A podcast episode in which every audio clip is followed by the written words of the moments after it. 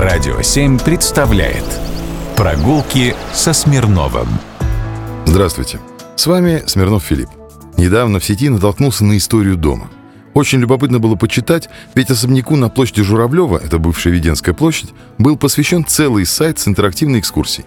Речь сейчас идет о так называемом особняке Носова. Это деревянный коттедж в стиле франко-бельгийский модерн, построенный за городской чертой в 1903 году великим зодчим периода модерн Львом Кекушевым. Заказчик – один из богатейших купцов того времени, Василий Носов. Свой старый дом он отдал в качестве свадебного подарка старшему сыну. Про него я тоже расскажу. Так вот, вдохновившись публикацией в журнале Scientific American, купив участок земли у своего тестя Дмитрия Жучкова, владелец суконной фабрики задал задачку архитектору.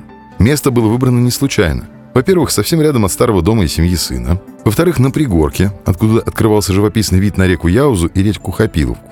Сегодня она убрана в трубы. И в-третьих, близко к фабрике, Дом изначально планировался деревянным. Тогда уже прогрессивное общество задумывалось о вопросах экологии и здорового образа жизни.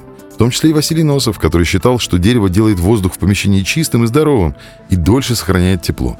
Также привлекали его и технологичные новшества, которые делали жизнь в этом доме довольно комфортной.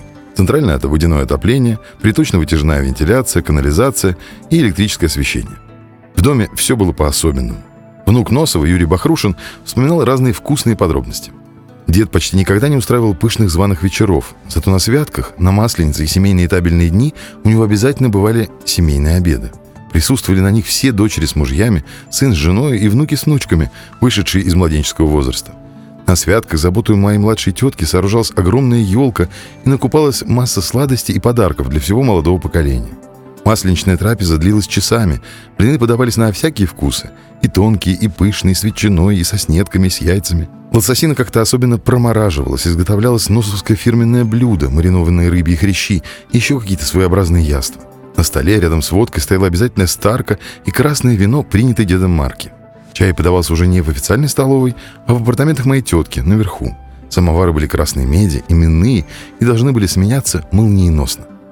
Сын же Василия Носова, тоже Василий, женился почти что против воли отца, на Ефимии Рябушинской. Поговаривали, что из-за этого решения сына старший Носов и затеял строить новый дом. На рабочей окраине Москвы Ефимия разместила картинную галерею. Рокотов, Венецианов, Кипренский, Боровиковский и самый модный в Москве того времени литературно-художественный салон. Но про ее дом я расскажу в другой раз. Пока же сходите, посмотрите на деревянный дом деда. Прогулки со Смирновым. Только на «Радио 7».